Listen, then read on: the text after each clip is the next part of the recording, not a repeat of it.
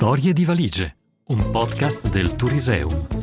In supporto alla prossima mostra temporanea, borse, trolley e valigie. Viaggio nella storia dei bagagli.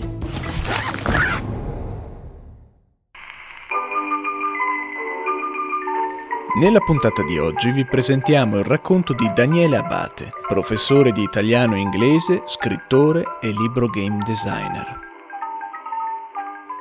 Le due anziane signore, ritrovatesi insieme dopo tanto tempo, parlavano tra loro, comode, in un angolo. Hai fatto qualche viaggio quest'anno? Ma che, con questo Covid?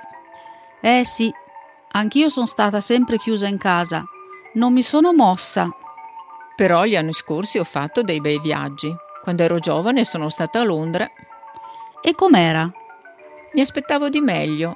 Mi è sembrato un centro commerciale a cielo aperto e l'aria nella metro era veramente sporca. Eh, qui abbiamo le montagne. Fino all'anno scorso andavo sempre nelle valli. D'inverno sulla neve c'è un'aria pulitissima. Eh sì, hai visto, anche quest'anno ha nevicato tanto. Anche quando sono stata in Olanda ha nevicato. Lì mi è piaciuto molto di più dell'Inghilterra. E cosa hai visto che ti è piaciuto? Guarda, sono stata in un quartiere di cui adesso non ricordo il nome, che sembrava di stare in una fiaba. Poco fuori dalla città c'è un sentiero che lo attraversa.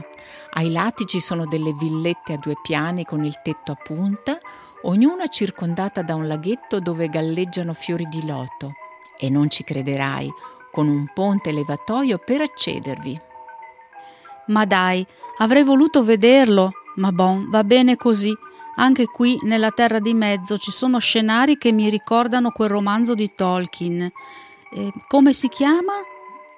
Il Signore degli Anelli? Brava, proprio quello. Non sai quante volte l'ho portato con me in viaggio. Anch'io quando ero giovane. Mi vedi, son piccolina, non posso portare tante cose come fai te. Ma l'importante è viaggiare. Anch'io ho i miei limiti, sai? Non sono mai stata su una bicicletta. Ai miei tempi non si usava, ma adesso sembra che sia più facile per i giovani. E poi ci sono queste biciclette elettriche. È meno faticoso e si arriva ovunque. E in quali altri posti sei stata? In Svizzera, Svezia, in Australia, in Germania. Ah, e dove in Germania? Ah, tanti posti. Bonn, Köln, Karlsruhe, Passau, Berlino. Bella Berlino e anche Passau al confine con l'Austria. Sì, il mio padrone andava a correre con la sua donna oltre il confine con l'Austria e lì si fermavano a bere una Radler e mangiare qualche dolce. Non mi ci ha mai portato, ma anche io non gliel'ho mai fatto capire che mi sarebbe piaciuto andarci. Una volta erano andati anche in Austria per la settimana bianca, ma mi ha lasciata a casa. Voleva stare leggero, eh? Eh sì, e poi non ci restava per tanto tempo. Non gliene ho mai fatto una colpa. A me è piaciuta molto la Scozia. Ah, è lì dunque che hai preso questo soprabito con il motivo scozzese? Sì, ti piace? Sì, ti dona molto, cara. È un po' impolverato, lo so, ma alla mia età non mi curo più tanto e non pretendo neanche che il mio uomo ci faccia caso. Oh, sei bellissima così. A me invece, guarda, tutti questi tatuaggi. Almeno sono colorati. Beh, sei sempre stata la più grande. Ne avete fatto uno per ogni luogo in cui siete andati? Sì, ma alla mia età sono così rovinata. Mi fanno sentire buffa. Ma si possono rimuovere? Sì, ma non penso che li toglierà mai. Un giovane ragazzo accese la luce, afferrò entrambe le valigie e le portò nella sala da pranzo. Bene ragazze, pronta la partenza?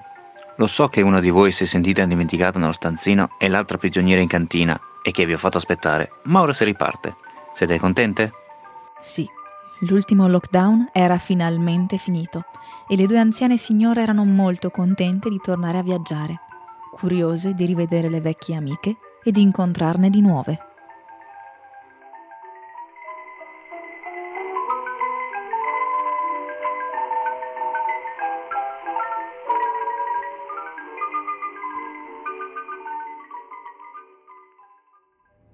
Storie di valigie, un podcast del Turiseum. Ogni settimana vi aspetta una nuova storia. www.turiseum.it